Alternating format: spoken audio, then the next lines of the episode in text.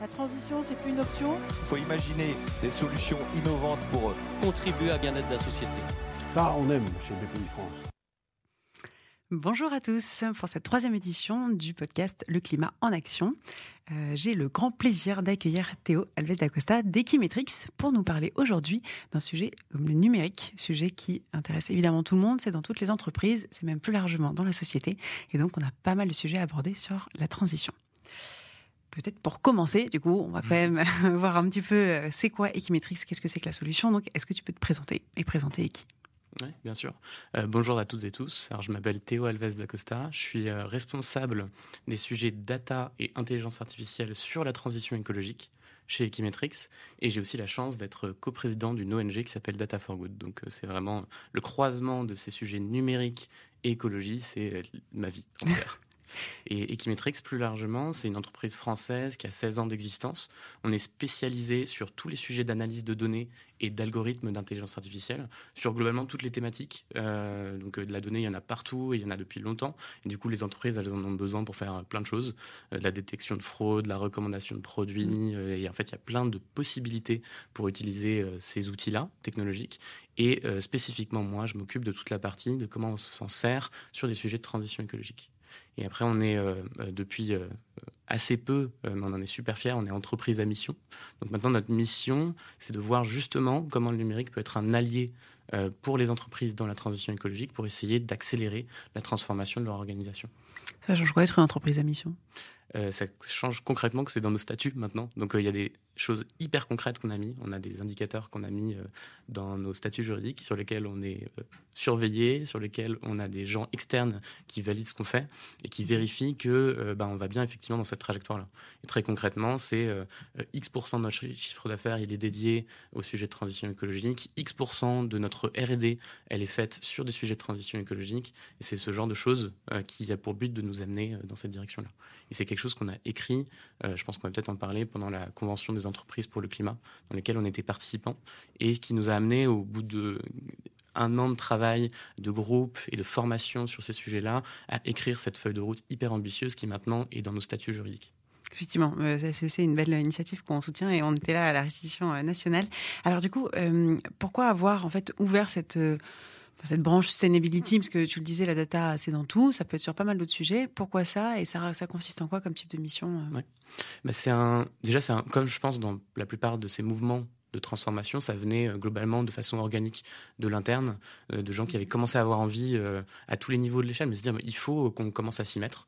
Puis ça a commencé comme je pense pas mal d'organisations, faisons des fresques du climat, Ouais. formons-nous, sensibilisons-nous, et puis on s'est rendu compte bah ok, c'est hyper intéressant, c'est il faut qu'on en parle. Euh, on a commencé à faire des propres exercices pour nous-mêmes de bilan carbone, et là globalement ce qu'on s'est rendu compte c'est que en fait une petite partie de notre bilan carbone, c'était sur le numérique. C'est seulement euh, 5% de notre bilan carbone, euh, sachant que le gros, en fait, pour euh, une société euh, qui est derrière un- des écrans dans un bureau à Paris, euh, et qui travaille pour d'autres entreprises, ben, en fait, c'est les déplacements, notamment les déplacements en avion. On a des bureaux dans plusieurs pays. Mhm. C'est l'achat des produits et des services euh, qu'on a. Et le numérique, en fait, représentait une toute petite partie. Et donc, quand on a compris ça, on s'est assez vite rendu compte que le gros de notre sujet, euh, c'était pas forcément de se poser la question de que du numérique responsable, mais c'est aussi et surtout de se poser la question de qu'est-ce qu'on faisait avec le numérique, pour qui, pourquoi, quel type de projet, avec quel client on avait envie de travailler. Et c'est donc à ce moment-là bah, qu'on a lancé le fait de se dire bah il y a besoin de faire cette branche-là si on veut vraiment être sérieux sur ce sujet euh, et de commencer à développer des solutions sur le sujet qui allaient pouvoir euh, potentiellement devenir notre nouvelle activité économique. Donc c'est vraiment un sujet de transformation de métier, mais c'est en regardant euh, là où étaient les impacts qu'on s'est rendu compte que c'était ça qu'il fallait qu'on fasse. En tout cas, ça ne veut pas dire qu'il ne faut pas faire de numérique responsable, on va en parler, mais Ouais. en tout cas, c'était là que le plus gros de nos impacts était. En termes de type de, de, de projet euh, euh, enfin, que vous avez commencé à faire, euh, ça, ça, c'est quoi concrètement peut-être? Ouais, c'est en fait la donnée, elle est partout et sur les sujets environnementaux, elle est nécessaire pour plein de raisons. Euh, tout simplement déjà pour mesurer les impacts. On parle de savoir où est-ce qu'on va. Euh, pour savoir comparer deux choses, bah, il faut deux données euh, et ça permet d'avoir, de savoir par où on commence. Donc ça permet de prioriser les actions. Ça permet de piloter des trajectoires, la Ouais. donnée, pour voir est-ce qu'on va bien dans le bon sens, est-ce que euh, on arrive à avancer sur ce qu'on s'est fixé? Ça permet d'être transparent auprès de toutes les parties prenantes, Mm. des consommateurs, des régulateurs, des investisseurs, de globalement tous les gens qui gravitent autour d'une organisation. Euh, donc y a la donnée en tant que telle, elle, elle est là et elle, enfin, en général plutôt d'ailleurs elle n'est pas là et il faut en faire quelque chose. Et donc le gros de notre activité, c'est déjà de faire en sorte que on considère la donnée extra-financière, la donnée environnementale au même titre que les autres données dans une organisation. Et donc ça veut dire des choses euh, parfois hyper bêtes de faire de la plomberie pour aller prendre une donnée et la mettre au bon endroit pour pouvoir la visualiser plus tard. Ça, c'est- Ça, parfois c'est la même plomberie version en data, c'est ça c'est ça, exactement. C'est donc c'est c'est euh, c'est- ces choses, c'est parfois très très geek. hein. C'est de l'ingénierie data pour aller récupérer et mettre quelque part pour que ça soit exploitable. Et une fois qu'on a ces données-là, la deuxième grande facette, c'est qu'est-ce que je fais avec ces données-là. Donc euh, le- parfois c'est juste, je vais visualiser, comme ça je prends des décisions. Euh, et parfois c'est même, je peux aller jusqu'à optimiser avec des algorithmes. Donc euh, j'ai des données de euh, capteurs d'eau, bah, je vais faire de l'optimisation de consommation d'eau, par exemple. On peut imaginer la même chose sur les données de l'énergie, les données euh, d'émissions de gaz à effet de serre. Et euh, ensuite, il y a des choses encore plus avancées, par, utilisant l'intelligence artificielle. Par exemple, on fait beaucoup d'automatisation de, reporting environnemental, qui est quelque chose qui est super long à faire et qui permet de, qui bloque les gens dans les, leur vraie stratégie climat. Euh, et donc, il y a énormément de sujets. Euh, c'est du coup, on on s'ennuie pas du tout. Ouais. Genre, et chaque jour, on découvre des nouveaux cas potentiels dans lesquels on peut aider les organisations grâce soit à la donnée, soit aux algorithmes. Tu m'étonnes. euh, Je pense qu'on le voit déjà nous pas mal dans nos entreprises hein, sur les, données que, dont tu parles. Euh, puis même le, reporting, effectivement, c'est un peu dommage parce que beaucoup de gens sont bloqués à cause du temps que ça prend et voient pas forcément euh, ce qu'il y a plus loin et finalement l'opportunité qu'il y a derrière. Tu disais, on n'a pas forcément les données. Donc en fait, avant de réussir à faire tout ça, finalement, et tu vois, d'optimiser, d'être à la phase de la stratégie qui va avec, comment on récupère un petit peu ces données? Comment on arrive à, à, à structurer, à trouver quelles sont les plus pertinentes Euh, J'imagine que c'est un peu un travail de tous les jours dans la- avec les entreprises avec lesquelles vous, vous bossez. Bah, il y a un travail très technique et un travail très organisationnel. C'est un peu comme ça qu'on voit euh, ces transformations autour de la donnée. Euh, le sujet technique, c'est de la trouver. Donc, ça peut vouloir dire qu'elle est là en interne et juste on l'a pas collectée. Mhm. Ou alors qu'il faut commencer à mettre en place des nouveaux protocoles de collecte. Est-ce que c'est des capteurs ou est-ce que c'est juste quelqu'un qui avant ne le faisait pas et va le rentrer quelque part dans un outil qui n'existe peut-être pas encore? Donc, Il y a plein de, de sujets. Parfois, c'est aller la chercher.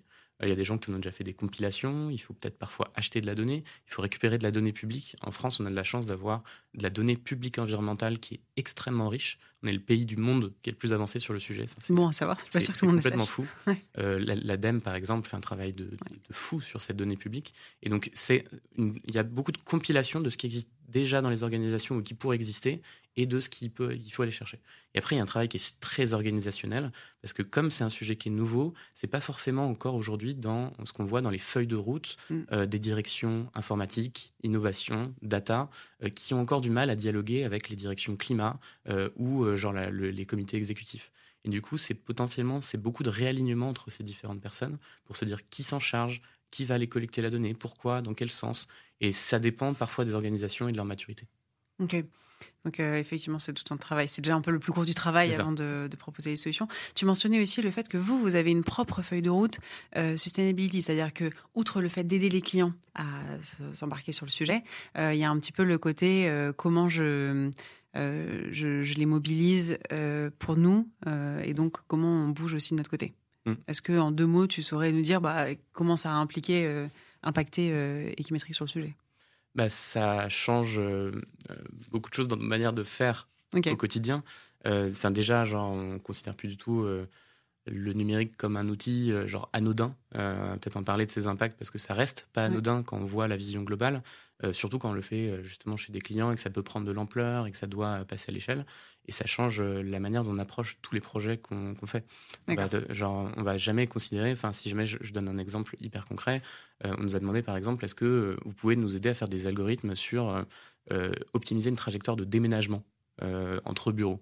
Euh, parce que genre au final euh, on veut vider des immeubles qui nous coûtent cher on veut économiser des loyers il y a le flex le télétravail et on n'arrive pas à le faire à la main donc est-ce qu'on peut faire un algorithme pour l'optimiser?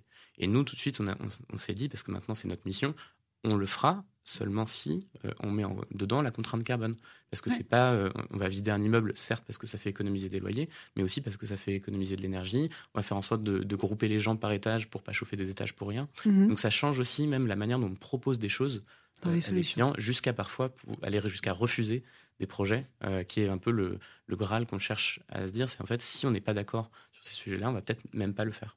Ok, super intéressant. L'exemple est assez parlant, je pense. Euh, on va peut-être passer à un moment qu'on fait souvent dans ce podcast qui est un vrai du faux, euh, parce qu'il y a beaucoup d'idées euh, préconçues sur chacune des thématiques. et donc, je vais t'en poser trois, et puis on, va, on va voir ce que tu en penses en tout cas.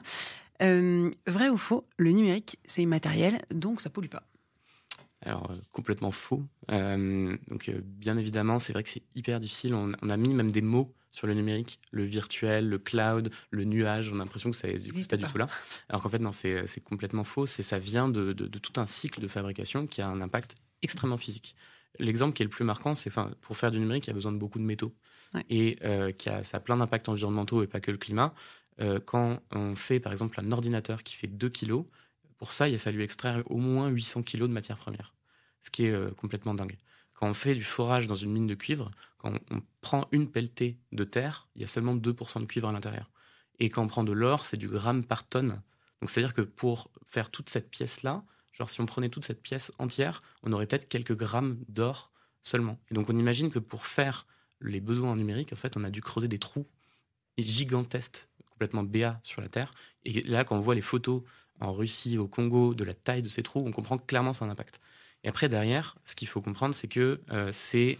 Euh, les, donc, quand on, fait les, quand on regarde les chiffres, le numérique, c'est 4% des gaz à effet de serre dans le monde. C'est 10% de l'énergie. C'est euh, 1 milliard de téléphones euh, qui sont vendus par an. donc, ça donc, c'est-à-dire que comme on n'est que 8 milliards, il y en a plein qui traînent dans les tiroirs en attendant. Et les gros des impacts, c'est hyper facile à retenir, c'est 80-20, c'est un hasard. 80% euh, des impacts carbone du numérique, c'est sur les terminaux physiques, 15% sur les data centers, 5% sur euh, les réseaux qu'il a fallu fabriquer, les câbles qu'il a fallu tirer euh, dans la mer pour pouvoir le faire. Et 80%, ça vient de la fabrication. Et seulement 20% de l'utilisation. et donc, l'utilisation en tant que telle, brancher, mettre de l'électricité, en fait, c'est assez minime. Le gros, c'est on a fabriqué, on a amené, on a raffiné des métaux pour pouvoir faire tout ça. Hmm. Donc clairement, ça a un impact. Ouais. Bon, ce qui n'empêche pas de pas toujours recharger son téléphone euh, quand il y a 70% de batterie, mais effectivement, ça pourrait inciter à éviter de changer euh, complètement d'ordinateur euh, tous les ans ou de téléphone. de la même façon, ça, ça, fait assez écho. On avait fait un, un podcast avec Aurore Stéphane sur la partie des mines, qui du coup qui raconte tout bien mieux que moi. Non, mais qui est une très belle référence sur le sujet, mais complètement alignée. Alors, deuxième vrai ou faux, euh, éco-concevoir du matériel physique, c'est plus impactant qu'éco-concevoir un service numérique. C'est lié à ce que... Exactement, bah, on vient d'en parler. Euh, c'est La réponse facile, c'est que oui. Si on se dit que 80% euh, des impacts carbone sont sur la fabrication, ça veut dire, fabrication incluant d'ailleurs cycle de vie, donc aussi la fin de vie, le recyclage, l'incinération dans la plupart des cas. Enfin, donc, si on a ça, forcément on se dit, bah, effectivement, éco-concevoir un matériel numérique, c'est euh, potentiellement plus important. La réponse plus compliquée, c'est que ça dépend des cas. Euh, c'est pas du tout pareil d'optimiser le site internet quelconque d'une entreprise euh, et d'économie et d'éco-concevoir le site de YouTube qui produit des vidéos. Mm. Il y a aussi des grandes règles qui effectivement sont parfois sont juste des règles toutes bêtes. Ça vaut le coup de pas toujours mettre des vidéos, même parfois c'est même bénéfique pour la rétention client parce que la page se charge plus rapidement, par exemple sur un site internet. Mhm. Donc il y a plein de règles d'éco-conception qui sont juste parfois des règles logiques, mais ça ne veut pas du tout dire que les impacts sont là euh, forcément. Et donc et même à nouveau dans l'éco-conception, il y a plein de facettes. Euh, si on imagine l'éco-conception d'un téléphone, par exemple, en fait, il peut, parce que c'est un exemple facile qu'on on connaît bien. En fait, il y a plein de différents types d'éco-conception. On peut imaginer euh, dans le choix des matériaux, on peut imaginer dans la manière dont on l'a conçu pour que ça soit réparable, remplaçable, réemployable, reconditionné euh, ou pas. Et donc, en fait, pour faire simple, la réponse à nouveau, c'est oui, c'est le gros du sujet, ça reste la partie matérielle. Euh, mais ce qu'il faut surtout faire, c'est mesurer pour savoir où est-ce qu'on va venir aller taper pour pouvoir réduire euh, et donc, une analyse de cycle de vie sur plusieurs critères permet de faire ces choix-là, et c'est là où est la bonne manière de faire.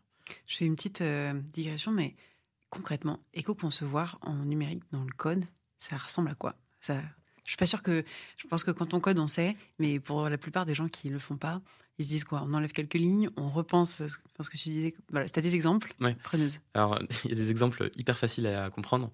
Euh, par exemple, quand je charge une photo euh, sur un site internet, euh, bah, soit j'ai une photo énorme et je demande au code de la mettre au bon format, mhm. soit tout de suite je mets une petite photo et je demande au code de la mettre directement.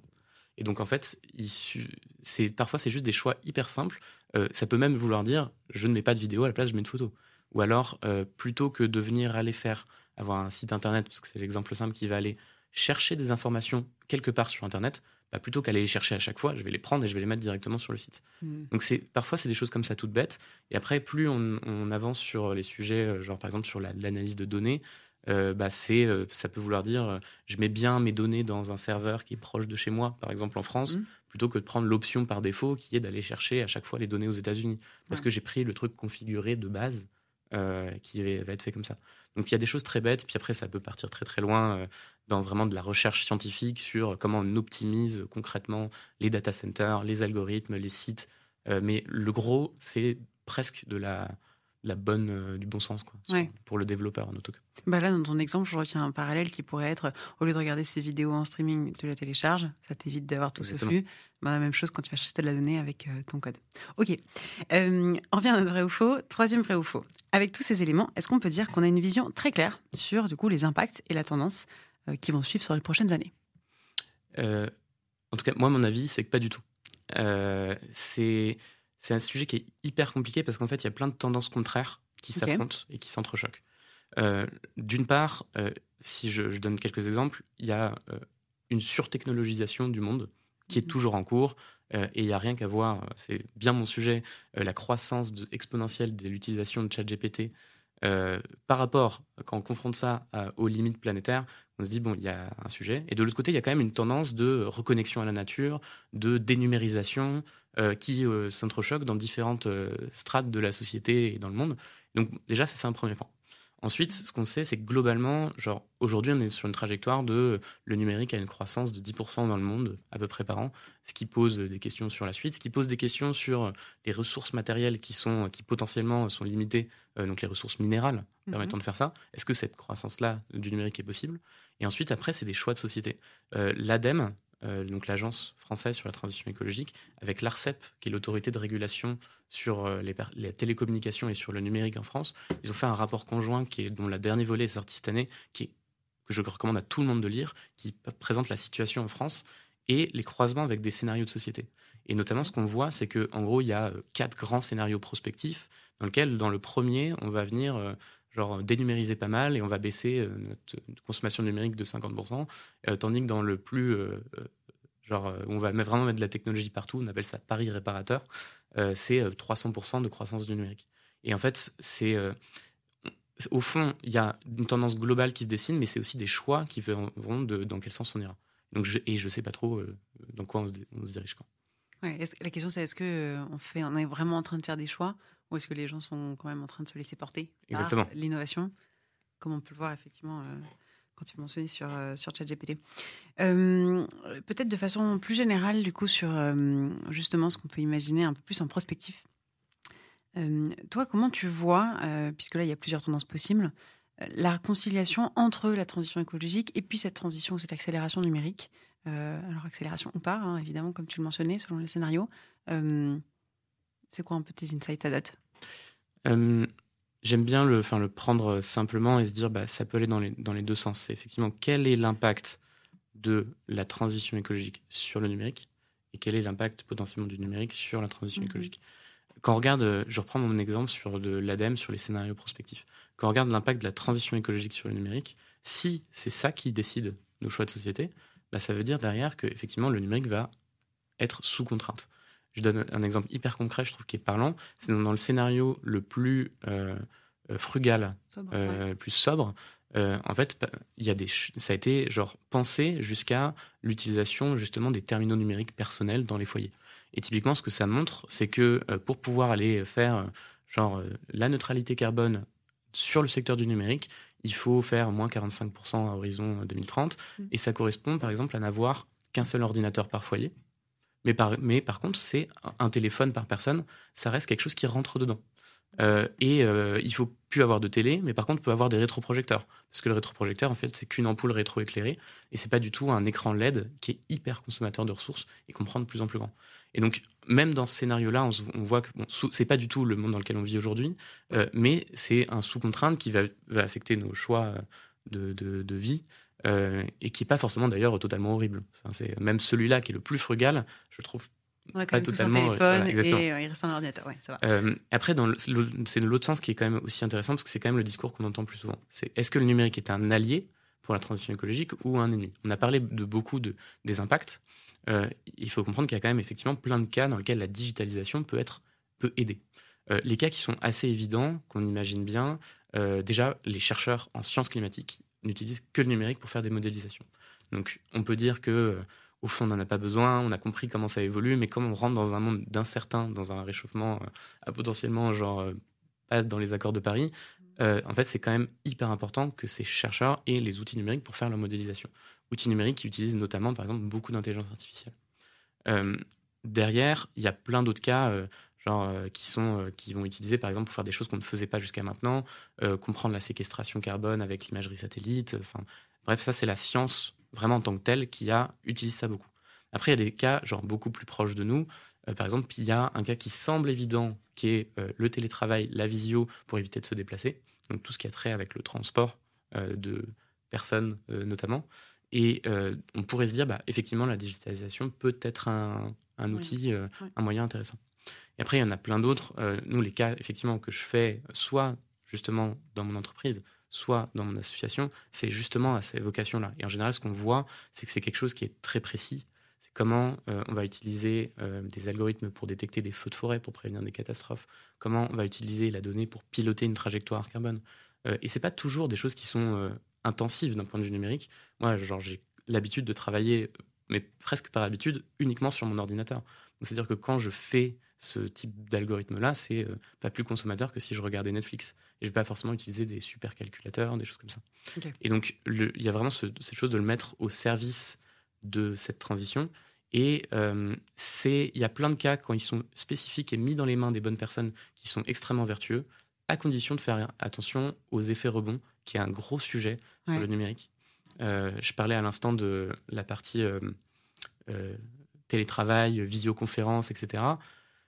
Ben, L'effet rebond, c'est quoi? C'est j'ai une, une, opti- une innovation numérique technologique qui permet de faire peut-être plus efficace et de baisser la consommation. Mais en fait, baisser la consommation, ça va m'inciter à faire plus. En Le volume, plus ouais. connu, c'est la voiture. On fait des voitures qui sont plus économes, mais en fait, du coup, on va plus vite et on va plus loin. Et donc, au final, au total, au global, on a quelque chose qui est à peu près euh, stable. Et sur le télétravail, sur la visioconférence, bah, au final, on le fait toujours de plus en, en meilleure qualité. On va quand même au bureau parce qu'au final, on en a quand même marre. Euh, on, va, euh, on va rajouter des nouveaux trucs hyper utiles, hyper confortables pour résumer automatiquement les meetings avec de l'IA. Et on rajoute des usages par au-dessus qui se multiplient et qui en fait vont pas du tout remplacer un usage plus carboné et qui vont juste s'additionner. Ouais. Et ça, c'est un des gros euh, problèmes du numérique, c'est qu'il y a plein de super idées, euh, mais qu'en fait, avec, par ces effets rebonds, ces effets indirects, en fait, on va venir multiplier des usages qui, à la fin, vont avoir un impact qui est au final plutôt négatif. quoi. C'est difficile de se poser la question, en tout cas quand on est juste consommateur et qu'on ne sait pas forcément euh, bah, quelle pourrait être l'autre alternative, ou alors de se dire toute l'entreprise fait le choix de bah, on n'utilise pas ces facilitateurs en plus dans les usages. Mm, C'est sûr mm, qu'il y a une tendance plus naturelle à dire bon bah c'est nouveau, ça m'aide, ça me fait gagner du temps, pourquoi je m'en priverais quoi. Mm. Pas trop d'indicateurs de attention, ça, ça rajoute tant euh, de carbone, attention, ça, voilà l'impact quoi. Non, et, et c'est ça, enfin, ça fait partie de. Il y a plusieurs sujets. C'est est-ce que je sais faire remonter cette information? Ouais. Est-ce qu'on connaît les ordres de grandeur? On commence, je pense, la société civile commence à comprendre les ordres de grandeur euh, du bœuf, du déplacement, de l'avion, etc. Sur le numérique, c'est encore super dur de comprendre où c'est, et c'est notamment, il y a encore plein de freins, euh, même régulatoires, du fait qu'on n'a pas cette information-là toujours des constructeurs de terminaux numériques ou de ou d'outils euh, numériques, euh, du cloud, etc. Et donc c'est même pour les utilisateurs, c'est super dur de savoir. euh, on n'a pas ces ordres de grandeur-là en général. Donc une fois qu'on les a, potentiellement, il faut réussir à les faire remonter. Et Mm. après, faut, c'est des choix à nouveau de euh, qu'est-ce qu'on fait avec ça? Est-ce que c'est au niveau de l'organisation? Est-ce que c'est au niveau personnel? Euh, Globalement, il faut. Moi, ma recommandation, c'est toujours se poser la question sur euh, ces usages et ces finalités qui sont potentiellement hyper confortables et se dire mais est-ce que j'en ai vraiment besoin? Euh, Parce que c'est ça le vrai sujet. C'est euh, est-ce que j'ai besoin de mon nouveau téléphone? Est-ce que j'ai besoin de telle application? Est-ce que j'ai vraiment besoin de d'avoir une montre hyper connectée et que genre, en fait je peux, je peux très me servir de mon ancienne? Et c'est euh, des choix de low tech, de frugalité qui sont d'ailleurs pas totalement désagréable. Enfin, se déconnecter, ça fait aussi pas mal de bien. Quoi. Mais d'ailleurs, ce, ce, sujet de comment rendre un peu peut-être le sobre un peu plus sexy, ou notamment sur le numérique, on a beaucoup d'usages qui sont quand même numériques. c'est quelque chose dont on entend plus parler ou pas dans l'écosystème C'est un sujet qui vient ou pas forcément? Pour l'instant, ça. Alors, c'est complètement un sujet qui vient. Euh, le sujet, c'est que c'est en général pas potentiellement les mêmes personnes ou d'autres qui, qui, disent aussi que le, le super technologique, c'est aussi euh, super confortable et super sexy. Et donc, euh, d'un côté, moi, je vais effectivement personnellement défendre le low-tech et l'utilisation genre réduite des technologies, et je vais quand même utiliser ChatGPT tous les jours. Et donc, il y a aussi des dissonances cognitives qui sont énormes. Et, et, donc, c'est je pense que là, globalement aussi, par les effets sociaux du numérique, dont on ne parle pas parce que ce n'est pas forcément le sujet, et mhm. qui sont monumentaux, des effets négatifs sur l'addiction, sur euh, la santé, sur, euh, genre, notamment sur les tranches de population hyper jeunes, euh, que on se rend compte que ça, il y, a un vrai sujet de société à aussi sortir des écrans. et c'est même sans avoir des idées de se reconnecter à la nature pour des raisons écologiques. Déjà, tout court, euh, il commence, je pense, à avoir une petite genre émergence de ah, ça fait du bien de sortir de ça. Donc naturellement, ça devient quelque chose de sexy, mais c'est vrai que ça se confronte et ça s'entrechoque avec la technologie et notamment l'IA qui rend tout aussi beaucoup plus confortable. Et alors, tu mentionnais aussi tout à l'heure euh, l'écosystème et en fait les autres acteurs. Évidemment, ça joue beaucoup.